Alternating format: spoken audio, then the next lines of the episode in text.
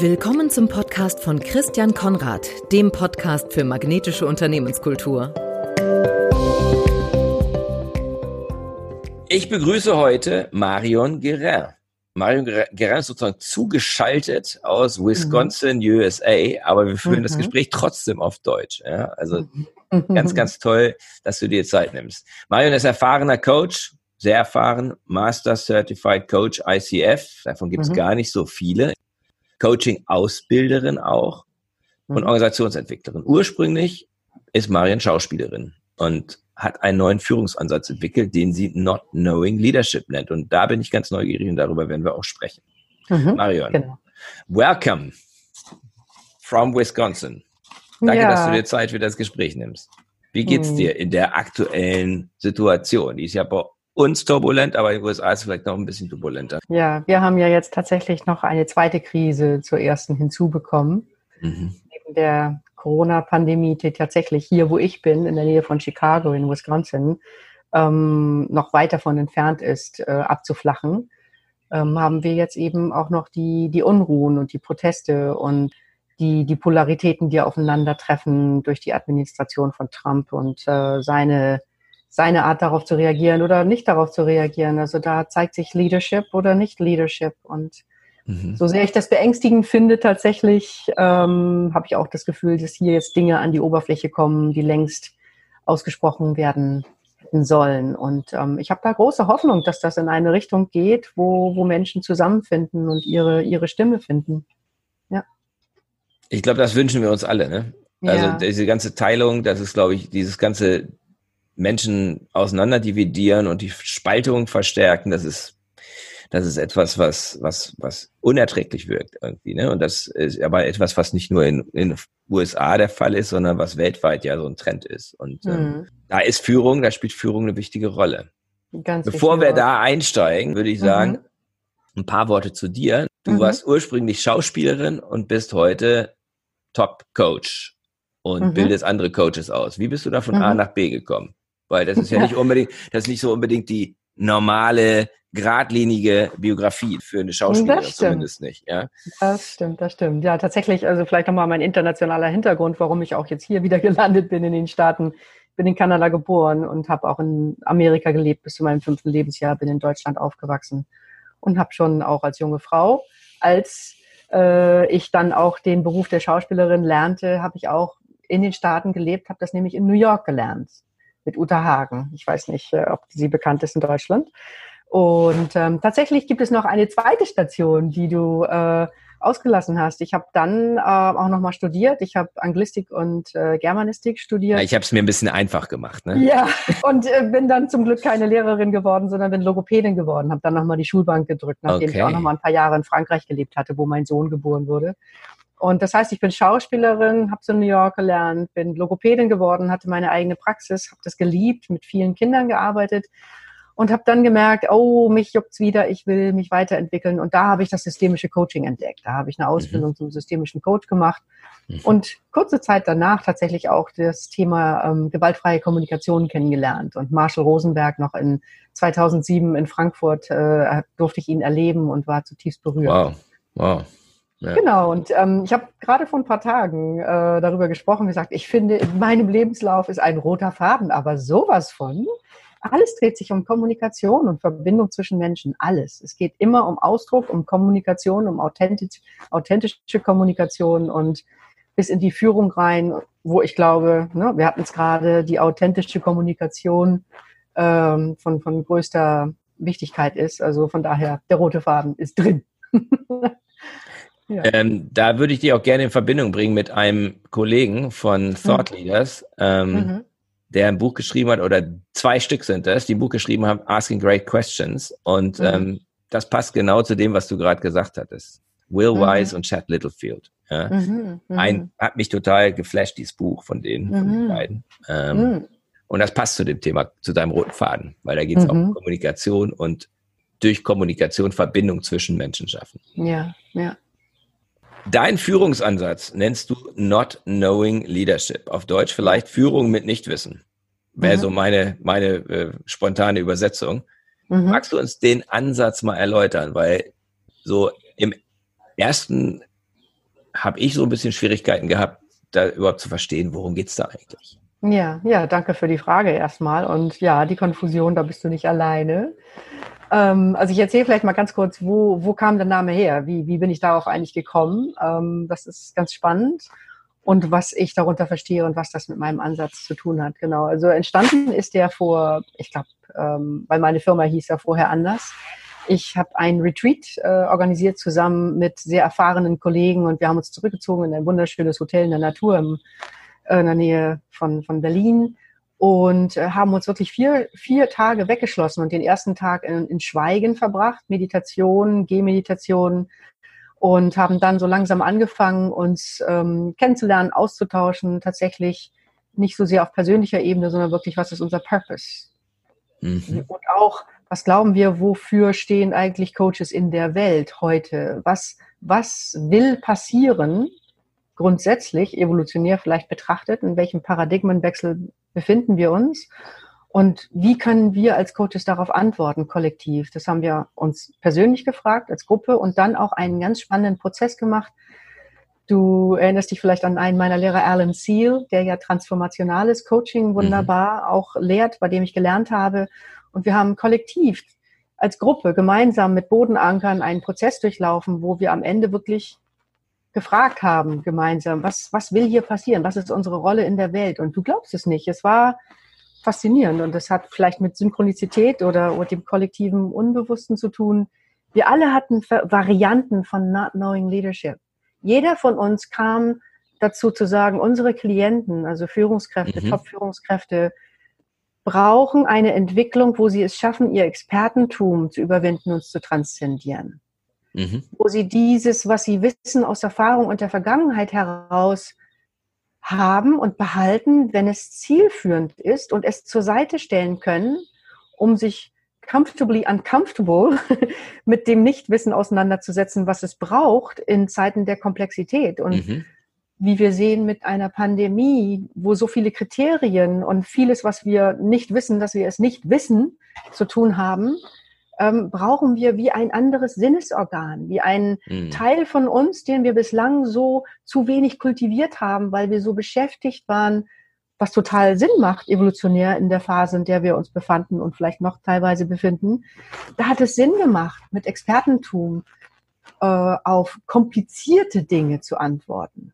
Jetzt haben wir Komplexität und wir brauchen ein anderes Mindset und das haben wir alle in dem Moment quasi, wie gesagt, mit unterschiedlichen Worten beschrieben. Und ich bin aus diesem Retreat rausgekommen und habe gedacht, dieses Not Knowing, das ist auch der Kern dessen, was ich so liebe am Coach sein, am Coaching, in dieser Haltung, dass ich wirklich eine Frage stelle, von der ich nicht weiß, was eine Antwort sein könnte. Wie ein Kind, das einfach offen staunend da ist und Zeuge ist zu dem, was ein anderer gerade in sich erforscht und an die Oberfläche holt. Diesen Zustand in mir zu erfahren, das auch nicht nur auch aus egoistischen Gründen heraus, weil er so fantastisch ist, sondern weil er wirklich aus der Präsenz heraus für den anderen ein echtes Entdecken und Erforschen ermöglicht, wo etwas Neues gedacht werden kann. Und das ist die Essenz der Haltung, die nicht nur einem, Go einem Coach gut tut, sondern einer Führungskraft, die Innovation selber in sich kultivieren möchte, aber auch in mhm. jedem Mitarbeiter und Kollegen oder in der gesamten Organisation, die Menschenpotenziale an die Oberfläche zu helfen bereit ist. Und mhm. diese Haltung, die Fragen zu stellen aus dieser Haltung heraus, eine Körpersprache zu haben aus dieser Haltung heraus und Menschen zu begegnen aus dieser Haltung heraus. Mhm. Das ist es aus meiner Sicht, was es braucht für Führungskräfte von morgen, Umgang mit Komplexität, Menschen und Potenziale fördern, ein attraktiver Arbeitgeber sein und vor allen Dingen, und das ist mein letzter Punkt jetzt erstmal vielleicht, ähm, evolutionär betrachtet, ein, eine Stufe der Ich-Entwicklung zu erreichen, die es möglich macht, dass sie sich selber aus dem Wege gehen, mhm. frei von sich selbst sein. Mhm. Das ist die Reise, um die es jetzt geht für Führungskräfte. Ja. Kannst du dafür ein Beispiel nennen? Also, wir hatten im Vorgespräch, hattest du genannt, jemanden, der, der sich, den, den du im Fernsehen gesehen hast und der genau sozusagen dieses Mindset widerspiegelt in der Öffentlichkeit, ein, eine Führungskraft von einem großen internationalen Konzern. Ja. Ja, tatsächlich war ich, ähm, also wegen der Unruhen, wegen der Proteste, ähm, bin ich hier wirklich sehr, sehr intensiv am Schauen und gucken, welche Quellen kann ich kriegen, die mich einfach auch noch mehr Bewusstsein schaffen lassen für mich selber auch. Was heißt eigentlich ähm, Rassenungleichheit? Wie, wie, wie zeigt sich das in den verschiedenen Staaten hier in Amerika? Und bin gestern aufmerksam gemacht worden auf Ken Fraser. Das ist Ken der Fraser. CEO, mhm. CEO von Merck mhm. Pharma. Mhm. Und er selber ist farbiger äh, und hatte eine Ausstrahlung und hat Dinge gesagt, die, wie soll ich sagen, die kamen von einer Bescheidenheit, also von einem sich selber zur Seite stellen können und zugleich sehr persönlich sprechen aus einer Betroffenheit heraus mhm. und zugleich aus einer Distanziertheit heraus, wo er selber als Farbiger über Rassismus spricht auf eine Art und Weise, die verbindend ist und zugleich, ich nenne das Constructive Rage, also mhm. konstruktive Ärger. Ja, mhm. also wirklich zu zeigen, das ist, das ist wrong, das ist falsch, das geht nicht. Mhm. So können wir nicht weitermachen. Und diese Mischung ist für mich ein Anzeichen dafür, dass er auf einer Ich-Entwicklungsstufe oder einer Ebene sich befindet, die es ihm ermöglicht, vorherige Stufen sehr wohl in sich zu tragen, im Sinne von, das ist äh, Ungerechte, das, das können wir so nicht hinnehmen. Oder vor allen Dingen auch seine Botschaft, wir als Organisation, als Wirtschaftsunternehmen haben die Chance, etwas beizutragen, indem wir zum Beispiel Bildung anbieten oder, oder es leichter machen für, für schwarze oder Low-Income-People ähm, in Unternehmen zu kommen und freie Stellen zu besetzen. Wir mhm. haben eine Verantwortung, wir haben die Möglichkeit und weil Politik und vielleicht nicht nur in den USA nicht, sondern auch mhm. sonst wo, weil Politik längst nicht mehr entscheidende ähm, Schritte dafür gehen kann, aus verschiedenen Gründen, mhm. ist es jetzt an Wirtschaftsunternehmen, äh, da wichtige, wichtige Signale zu setzen und Dinge in die Hand zu nehmen. Und das hat mich sehr, sehr angesprochen. Also kann ich nur empfehlen, ein Interview mit ihm kann ich dir auch zukommen lassen auf CNBC News. Mhm. Ein, ein sehr feiner Mensch, der ein echtes Leadership übernimmt in Zeiten wie heute. Mhm in die Öffentlichkeit kommt und deswegen auch gefragt ist und ein echtes Rollenvorbild ist aus meiner Sicht. Ja. Und der auch Aspekte von deinem Ansatz im Grunde verkörpert, ja. Absolut, genau. Also dieses selber schwarz sein, mhm. selber auch einmal sich in Rage redend und mhm. dann wieder sich zurücknehmen könnt, weil es ihm bewusst wird, dass er gerade sich anfängt mit seinen eigenen Emotionen zu identifizieren und sich mhm. davon dann wieder äh, zurückziehen kann und, mhm. und, eine Offenheit bewahrt, die, mhm. die ähm, sagt, okay, ich kenne ein paar Wege, ich kenne Organisationen und es gibt noch viele, viele mehr. Also mhm. statt auf eins zu pochen und mhm. Recht zu haben, mhm. hat er so sehr zum Ausdruck gebracht und verkörpert, was es heißt zu sagen, es gibt Wege, ich kenne gute und ich bin neugierig, welche anderen Wege von anderen Organisationen entdeckt werden. Ja, also wirklich dieses Nichtwissen einladen. Und das ist mhm. jemand, der wirklich nicht nur eine hohe Position hat, sondern auch sehr viel Erfahrung. Ja. ja. Nicht wissen heißt ja, dass ich sozusagen mein eigenes Wissen irgendwo auch zur Disposition stelle. Und damit mache ich mich ja verletzlich. Mhm.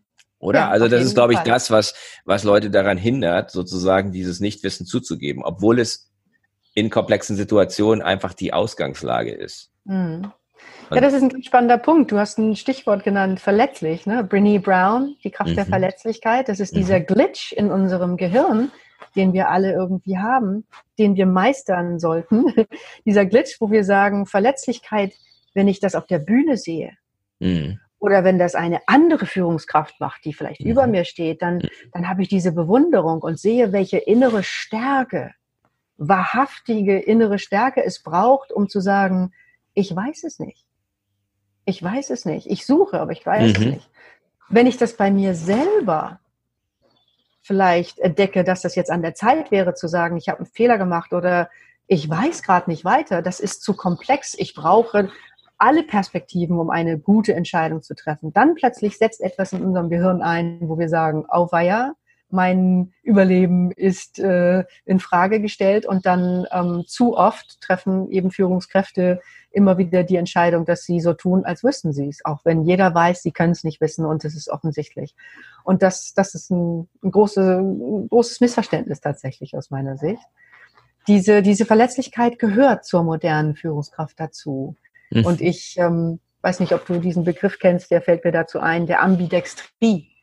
Es mhm. heißt ja nicht, dass ich das Wissen, mein Expertentum aufgebe, mhm. sondern es heißt, dass ich sowohl mein Expertenwissen, meine Erfahrung aus der mhm. Vergangenheit, als auch die Haltung, die verletzliche Haltung des Nichtwissens zur Verfügung habe und mhm. situativ angemessen einzusetzen weiß. Ich habe einfach mehr, mehr Spielfläche. Das ist mhm. die Idee. Genau. Also eben sowohl als auch statt entweder oder. Genau, genau. Und es also geht um die Kraft Flexibilität, dass ich mhm. einfach mehr, mehr tatsächlich Transformation heißt, dass ich in mir mehr Raum zur Verfügung habe, viele verschiedene Positionen und Perspektiven zu halten. Mhm. Und nicht entweder oder Denken in mir praktiziere, sondern verstehe, jeder hat aus seiner Perspektive irgendwie recht. Und mein Team sollte ich oder eine Gruppe von Menschen könnte ich befragen, um alle Perspektiven zu sehen und wahrzunehmen, um daraus eine gute Entscheidung dann auch abzuleiten. Ja. Und vielleicht auch zu akzeptieren, dass es Paradoxien gibt. Das ist so eine der, eines genau. der Kennzeichen, für mich zumindest für eines der Kennzeichen von komplexen Situationen, dass sie voller Paradoxien sind. Augenscheinlichen Widersprüchen. Und genau. wo es meine Aufgabe ist, dann gerade wenn ich vielleicht in Führung bin, die genau. zusammenzubringen. Ja. ja, und ich meine, jetzt, jetzt kann man sich ja fragen, was macht das denn? Also ich, ich mache das in meiner nächsten Beziehung zu meinem Mann, zu meinem Partner fest. Wann, wann regt es mich auf, dass er sich paradox in meiner, in meinen Augen verhält? Und ich stelle immer wieder fest, es wird nur dann schwierig, und ich übertrage das auf Führungskräfte, das erlaube ich mir, mhm. äh, es wird schwierig, wenn mein Ego hochkommt. Mhm. Und wenn ich glaube und davon überzeugt bin, wenn ich mich mit einer mentalen Perspektive identifiziere und glaube, Recht zu haben. Ich mhm. glaube, etwas zu wissen. Und dann, und dann sehe ich vielleicht in meiner Umwelt, ich sehe auch in meiner Führungskraft oder in der Führungsetage, sehe ich Menschen, die dies sagen und das tun. Mhm. Oder wo verschiedene auf dem Markt, äh, in der Marktsituation verschiedene sich widersprechende augenscheinliche Dinge ähm, abspielen. Und mhm. ich kann ihnen keine eindeutige Bedeutung geben. Das ist nicht schön für mein Ego. Mhm. Nee, absolut. absolut. Das heißt, ne, also für mich Absolut. ist die Einladung hier an uns als Menschen zu, zu schauen, was ist das, was in uns getriggert wird? Wie können wir das erkennen? Und wie können wir damit ähm, geschickter umgehen, verstehen, wenn das Ego an die Oberfläche kommt, dann will es Recht haben, weil es will immer dazu beitragen, dass wir überleben, ist mhm. also angstgetrieben. Und wenn wir das schaffen, zur Seite zu stellen, entsteht in uns ein neuer Raum, wo ganz viel Vertrauen auch da ist um, um sich mit Widersprüchlichkeit ganz anders zu beschäftigen. Ja. ja, und das ist ganz interessant. Ich hatte vorhin dieses Buch zitiert, ja, über mhm. Kommunikation mhm. und die sagen, die eine Ebene, die wir, die wir erschließen müssen, ist, die nennen das Offenheit. Mhm. Und interessant ist, dass man sich fragt, nicht zu definieren, was ist Offenheit, sondern was ist Nicht-Offenheit. Und Nicht-Offenheit heißt, ich habe Recht, ja, oder ich glaube, es gibt äh, richtig und falsch dann bin ich nicht offen. Und dann gehe, ja. wenn man dann weitergeht und sagt, wie kann ich denn offen sein, ja, dann als Coaches, ja, lernen wir offene Fragen zu stellen. Aber es gibt offene Fragen, die sind gar nicht offen. Ja. Ne, also es gibt ja offene Fragen, die so verkappt nicht offen sind. Ja. Ähm, die sind zwar offen, weil sie jetzt nicht irgendwie eine Ja-Nein-Antwort ähm, oder eine einzige Antwort ähm, oder Schwarz-Weiß-Antwort, aber es gibt zum Beispiel Fragen, also wenn man zum Beispiel warum und wozu fragt, dann ist das häufig nicht offen. Mhm. Mhm. Weil häufig genau. dahinter eine Haltung steht, ich will irgendwie etwas herausfinden und dann mhm. macht der andere zu und dann habe ich keine Situation der Offenheit. Wenn ich mhm. das dann mhm. umformuliere und, und, und antworte und frage, wie oder was, ja, mhm.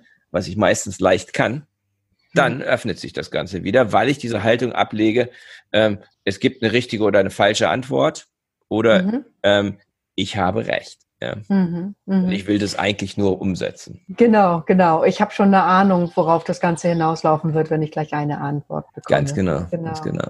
Ja, und ähm, aus meiner Sicht macht das auch nochmal einen großen Unterschied, aus welchem Denkrahmen heraus ich eine Frage stelle. Selbst die genialste mhm. offene Frage oder sogar transformationale Frage, wenn sie gestellt wird von jemandem, der ein Mindset hat, was noch einer, und ich kann gleich vielleicht noch mehr dazu sagen, wenn, wenn das okay ist, von der Zeit her über, über die Entwicklungsstufen des Selbst, die Ich-Entwicklungsstufen.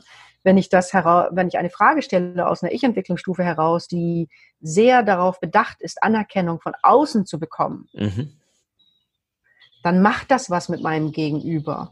Und dann mhm. hat diese Frage eine andere Wirkung, als wenn ich eine Frage stelle und bin in einer Ich-Entwicklungsphase, die mir eine innere Freiheit bereits beschert, wo ich sagen kann, ich folge meiner inneren Wahrheit, ich weiß, wer ich bin und ich schaffe es auch, mich gegenüber Kritik und äh, Angriffen zu behaupten, ich glaube an mich und so weiter. Mhm. Das sind ganz andere ähm, Qualitäten, die dann zum Vorschein kommen, allein schon ähm, körpersprachlich. Und ähm, eine nächste Phase wäre eben noch mal mehr äh, eine Frage gestellt von jemandem, der frei von sich selbst ist, der, der diese Frage so gut wie nicht färbt von etwas Persönlichem, mhm. von einem eigenen inneren Antrieb, etwas zu wollen, sondern wirkliche Emergenz, also etwas, das entstehen kann und will in dem Moment, mhm. was noch nicht zuvor möglich war, ermöglicht. Also das, das nur mal so ganz nebenbei. und das, das wäre äh, wahrscheinlich die Ebene, auf der Not Knowing Leadership ähm, überhaupt umsetzbar ist. Ne? Ganz genau, weil Not Knowing Leadership ist wirklich Transformational Leadership und Transformation im Sinne von, da, da passiert etwas, wo die Art und Weise, wie jemand der Welt und sich selbst darin Bedeutung gibt, sich mhm. komplett verändert. Mhm. Komplett verändert. Und ähm, diese Entwicklungsstufe ist eine transformationale, ist self-transforming, wie Robert Keegan das nennt, der mhm. diese Dinge sehr erforscht hat. Und das ist die Art von Führung, die wir brauchen in der Zukunft, wenn es darum geht, erfolgreich und effektiv mit Komplexität umzugehen. Mhm. Genau, das ist ein, das ist eine Reife, eine persönliche Reife, die evolutionär für uns vorgesehen ist, mhm. wenn wir uns darauf einlassen. Ja. Ja. Das ist der nächste Schritt. Und ich, ich würde gerne an dem Begriff Führung halt nochmal stehen bleiben. Ähm, mhm. Also jetzt nicht spezifisch nicht wissen, ähm, mhm. nicht wissende Führung, sondern den Ansatz, den ich auch über dich kennengelernt habe, der kollegialen Führung, mhm. da mit zu verbinden, weil kollegiale Führung setzt voraus, dass eigentlich jeder eine Führungskraft ist. Und das ist der Paradigmenwechsel. Der Paradigmenwechsel ist, jeder ist eine Führungskraft, also sprechen wir nicht mehr von Führungskraft, weil alle sind Führungskräfte. Wir sprechen davon von einer kollektiven Führungsarbeit. Mhm, ähm, richtig. Wie hast du kollegiale Führung praktisch und konkret im Coaching- und Organisationsentwicklungskontext erlebt? Mhm. Ähm, also das, äh, das Konzept der kollegialen Führung ist für mich ähm, ein wirklich zukunftsweisendes Konzept, absolut. Mhm. Ähm, ich habe das kennengelernt im Rahmen meiner langjährigen Recherche wirklich des integralen Ansatzes mhm. und habe da in dem in dem Buch und äh, mit meinen Kollegen ähm, Claudia Schröder und Bernd Österreich, die das Buch verfasst haben, wirklich Kollegen gefunden, die ähm, Dinge zusammengetragen haben, die, die, die Punkte miteinander äh, verbunden haben, die zusammengehören, nämlich auch die Soziokratie, die Soziokratie und diese soziokratischen Prinzipien und Entscheidungstools, Werkzeuge.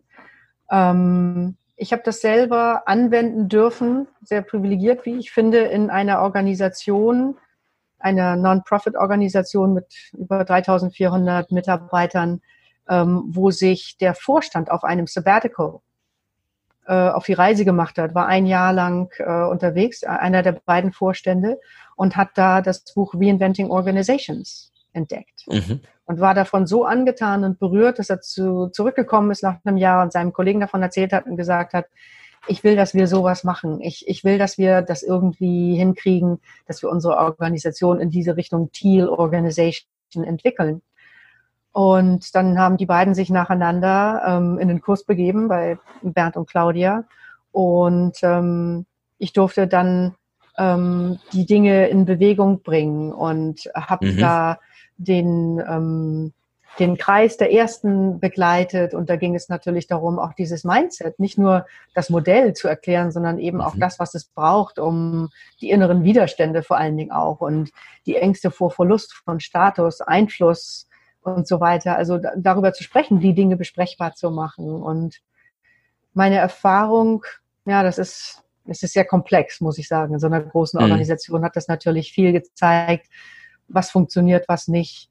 Ähm, sicherlich eins der Dinge ist, ähm, fang an in einer Organisation das äh, in, in, in den Bereichen der Organisation zu tun, die dafür vielleicht schon eine Offenheit hat. Da haben wir deinen Begriff der Offenheit, mhm. wo die Führungskraft da nicht nur eine Offenheit hat, sondern auch eine Passion, mhm. eine persönliche Passion zu sagen, ich fühle das, ich spüre das in meinem Herzen, ich will dazu beitragen, ich möchte gerne eine Art Pionier sein im Unternehmen, das mhm. zu tun mit meinen Mitarbeitern. Da gilt es auch viel loszulassen einfach. Mhm.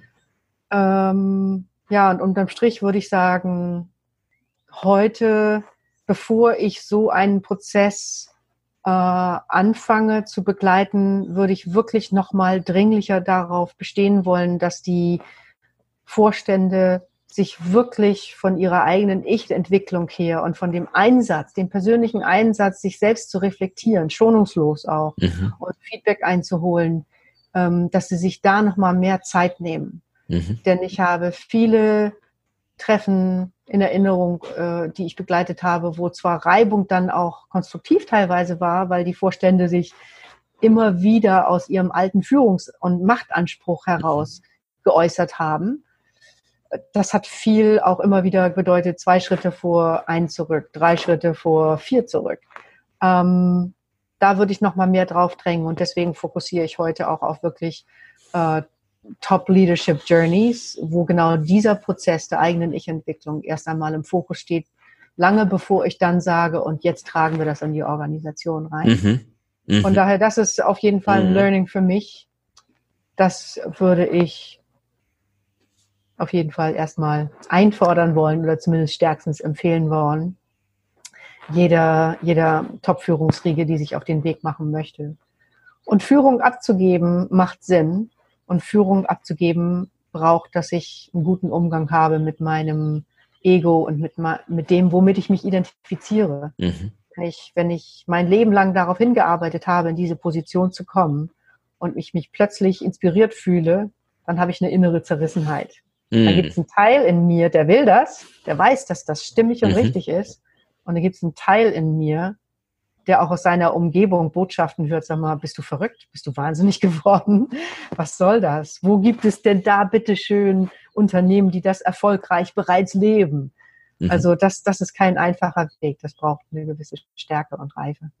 Oh, und es gibt ja. diese, es gibt diese Organisationen, die das erfolgreich leben. Ne? Das beschreibt ja. Frederik Laluja in seinem Buch genau. Reinventing Organizations ganz, ganz eindrucksvoll. Ja, ganz genau. Mein Thema ist ja Unternehmenskultur und das, was wir eben besprochen haben, mhm. hat ja einen Haufen mit Unternehmenskultur zu tun. Ich nenne das magnetische Unternehmenskultur, also eine Kultur, die anzieht, Kunden wie mhm. Mitarbeiter. Ähm, wenn du diesen Begriff hörst, was löst der in dir aus? Magnetische Unternehmenskultur. Gerade ja, vor dem Hintergrund, was du Frage. gerade ähm, erzählt hast.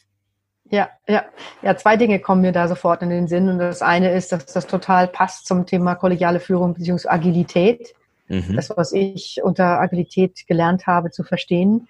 Und das ist das Pull-Prinzip. Und mhm. dass nichts anderes Sinn macht. Dass also auch mhm. in Führung, genauso wie in Kultur, mhm. es Sinn macht, sich so aufzustellen, dass es eine Sogwirkung hat. Mhm. So dass Menschen, die das glauben, die an das glauben, woran die Organisation glaubt, die an das glauben, wofür die Organisation steht, mhm also ähnlich wie Simon Sinek, ne? also der auch ja. mit seinem Why und seinem Start Purpose why, ja. sagen, mhm. du ziehst die Menschen an, die das glauben, was du glaubst. Mhm. Und du möchtest auch nur diese Menschen in deiner Organisation haben, weil mhm. die werden ihr Bestes geben. Und äh, das ist die Art von Potenzialentfaltungskultur, um, um, um die es natürlich geht. Von daher magnetisch heißt für mich erstmal so diese Sogwirkung mhm. und dass eine, dass eine Organisation sich auf eine Reise nach innen vielleicht erstmal macht, gepaart mit viel Feedback auch von Kunden von außen, sich eine Spiegelung holen und guckt, was ist eigentlich unsere authentische DNA? Mm. Was würde eigentlich, was würde fehlen auf der Welt, wenn es uns nicht gäbe? Mm. Unser Unternehmen, unsere Kultur und unsere Produkte oder Dienstleistungen. Was würde wirklich fehlen? Sich das bewusst zu machen und das dann herauszuarbeiten und diese Botschaft in die Welt zu bringen und vor allen Dingen zu schauen, wie können wir das auf einer hohen Ebene tatsächlich auch wiederkehrend immer wieder un, unser nächster, nächstes bestes Selbst sozusagen herausarbeiten und das, mm. das in die Welt tragen. Und das Zweite, was mir einfällt, ist ähm, ja wirklich einen übergeordneten Zweck zu finden und dem zu dienen und zu sagen, wir tun das nicht nur aus Profitgründen oder weil wir Shareholder Value maximieren müssen oder weil wir wachsen müssen und so weiter, sondern weil wir erkennen, es gibt einen übergeordneten Sinn, mhm. dem wir uns in den Dienst stellen. Und diesen Sinn und Zweck haben wir für uns erkannt und voll anerkannt auch.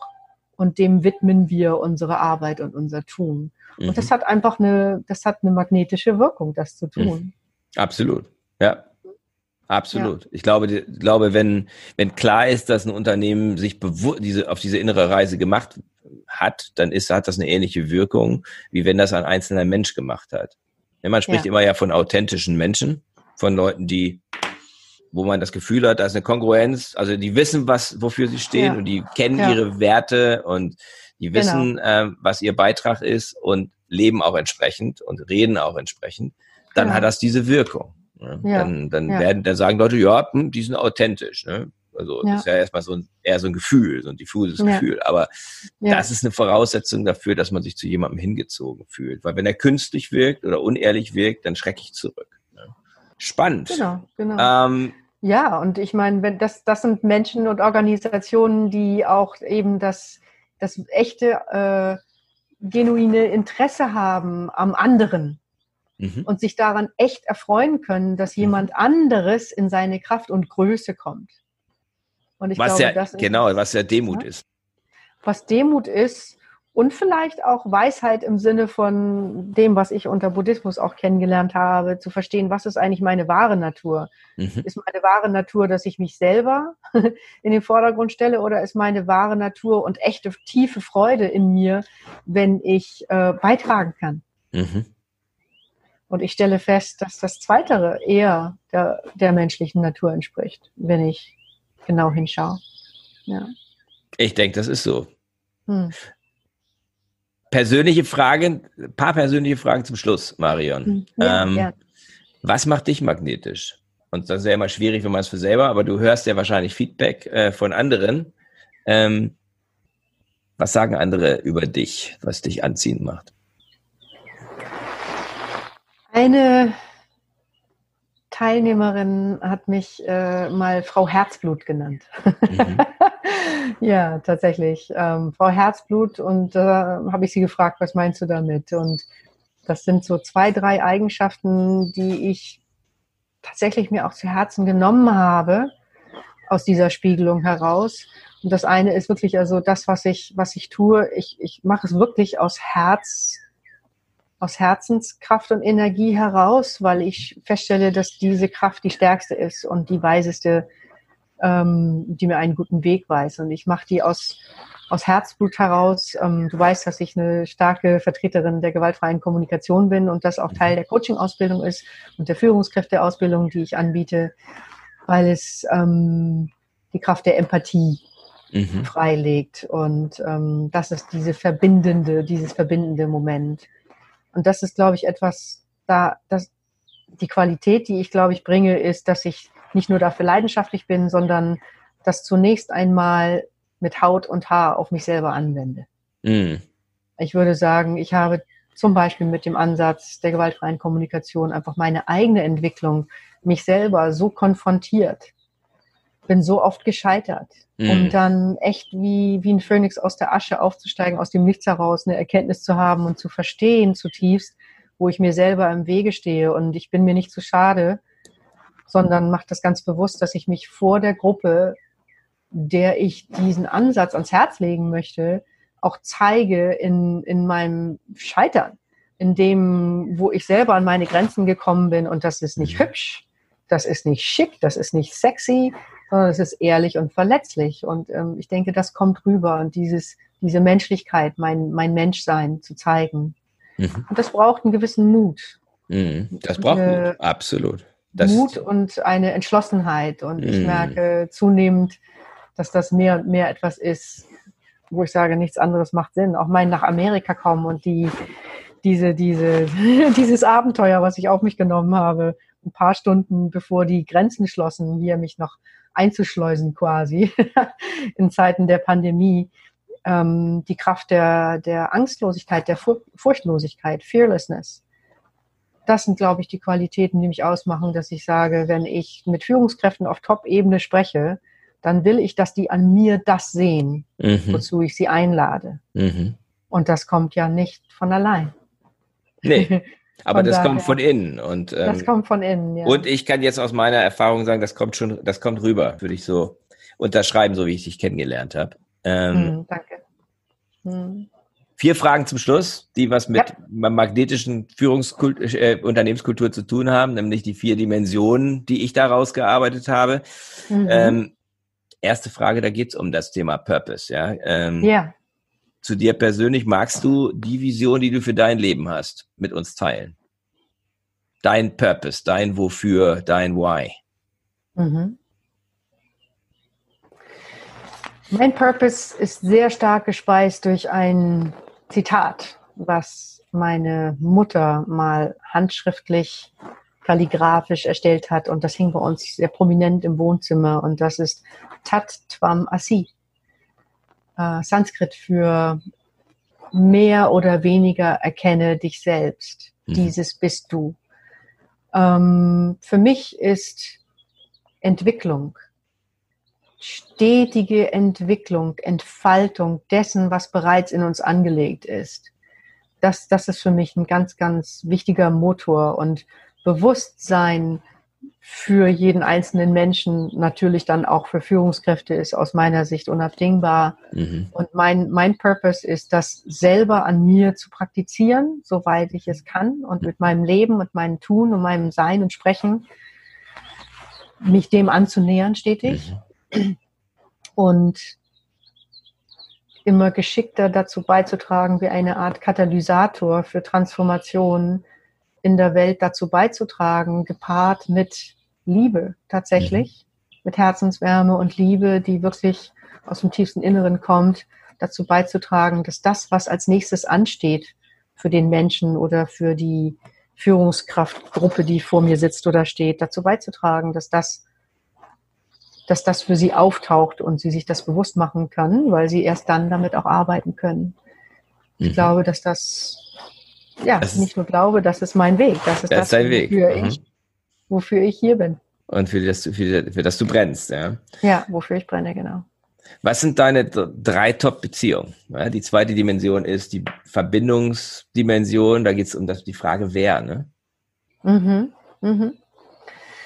Meine Top-Beziehung, well, well ähm, zu meinem Mann, zu meinem frisch vermählten, mit mir vermählten Mann Paul, ähm, wo ich würde sagen, einen modernen Mann kennengelernt habe, der das in sich vereint, was ich mir immer gewünscht habe im Sinne von feminin und maskulin in sich tragen und beides zeigen können, der seine mhm. Gefühle zeigen kann, mhm. der sich genauso gut auch als Mann abschotten kann, sagen kann, so ich brauche meine Zeit und ich kann mich darauf verlassen dass wenn er soweit ist, er dann auf mich zukommt und, und sich mitteilt. Das ist eine wunderschöne Mischung. Und der Lust hat, an sich zu arbeiten, ständig. Mhm. Äh, und ähm, ja, also das ist eine, meine Top-Beziehung hier in den Staaten. Meine zweite Top-Beziehung ist mit meinem Sohn, mhm. der mit seinen 23 Jahren, seit seinem 16., 17. Lebensjahr wirklich ein so wacher Geist ist und der inzwischen wie mein Lehrer geworden ist, wenn es darum geht, zu sagen, dem eigenen Herzen zu folgen und dass das ja. über allem steht, die Weisheit des Herzens wirklich zu erkennen. Ja, meine, meine dritte Top-Beziehung. würde ich sagen, ist zu meinen Lehrern, zu meinen spirituellen Lehrern. Mhm. Und ähm, ich würde sagen, mein vielleicht wichtigste darin ist zu meiner eigenen Seele. Mhm. Das, mhm. was ich darunter verstehe. Mhm. Das, was nicht mhm. Marion ist, sondern ähm, informiert ist von aus einer anderen Ebene heraus. Und die ist unbeirrbar und hat eine große Klarheit und eine große Kraft. Und das ist meine, meine dritte Top-Beziehung. Wundervoll, ja. Was gibt dir Energie? Hm. Mir gibt es Energie, wenn ich in der Gegenwart bin von Menschen und im Dialog sein darf oder zuhören darf, wenn Menschen mit sich selbst in tiefer Verbindung sind und eine radikale Ehrlichkeit praktizieren. Und letzte Frage, last, last but not least, was ist dein Fokus aktuell? Juni 2020. Deine Top-Priorität. Ja, mein Fokus 2020 ist, ich bin hier in den Staaten seit dem 13. März 2020, also noch relativ frisch in der Pandemie, noch ziemlich äh, auf Social Distancing getrimmt. Das ist eine wunderbare Zeit, um Innenschau zu betreiben. Und ich hatte dir schon vor dem Podcast kurz erzählt, dass ich hier ja gut vorangekommen bin, was äh, meine Papiere äh, betrifft. Aber nichtsdestotrotz werde ich ja hier eine Zeit lang nicht arbeiten dürfen darf dann noch warten. Und das heißt, dass ich mich gut vorbereite jetzt. Ähm, bin dabei, die, die Coaching-Ausbildung, die habe ich jetzt äh, ähm, beantragt, ne? werde also eine ACTP global anerkannte ähm, Coaching-Ausbildung mit äh, Zielgruppen Führungskräfte, Unternehmer und HR- und Change-Spezialisten hier auch anbieten und vermarkten. Ich bin dabei mit einem ganz lieben Kollegen das Modell, das Ich-Entwicklungsmodell, was ich ähm, seit vielen Jahren erforsche, anzubieten für ähm, Facilitators of Transformation, also für, für Menschen, die das tun, was du und ich tun und auch für Führungskräfte. Das heißt, ich bin dabei ähm, auch mein, meine, meine Tätigkeit als Speaker zum Beispiel auszu, auszuweiten. Bin hier jetzt Mitglied geworden der National Speakers Association und ich würde sagen, für mich der wichtigste Schritt ist, dass ich in der Furchtlosigkeit es schaffe, sowas von sichtbar zu sein in der Öffentlichkeit mit dem, wofür ich brenne. Mhm und da ähm, unaufhaltsam zu sein, um mhm. genau die Menschen zu erreichen, um die es mir geht, nämlich Top-Führungskräfte und äh, mich da meinen eigenen inneren Glaubenssätzen und Ängsten, die auftauchen, immer wieder zu stellen. Und das ist das, was ich tue, tatsächlich Tag für Tag wie ein Eisbrecher sozusagen, ne, jede Herausforderung anzugehen, zu meistern und daran zu wachsen und immer wieder zu merken, wenn da was auftaucht in mir, mich dem zu stellen und zu sagen, okay, so what? Was, mhm. was ist das? Und mich davon nicht stoppen zu lassen. Großartig. Wo findet man dich, wenn man dich sucht? Soziale man Medien, findet, Internet, äh, ja, was auch LinkedIn. immer. LinkedIn. Ich bin LinkedIn. ein großer Fan von LinkedIn. Man LinkedIn. findet mich auf LinkedIn, da sind mhm. auch Referenzen zu finden. Man findet mich auf meiner Seite natürlich www.not-knowing-leadership.com.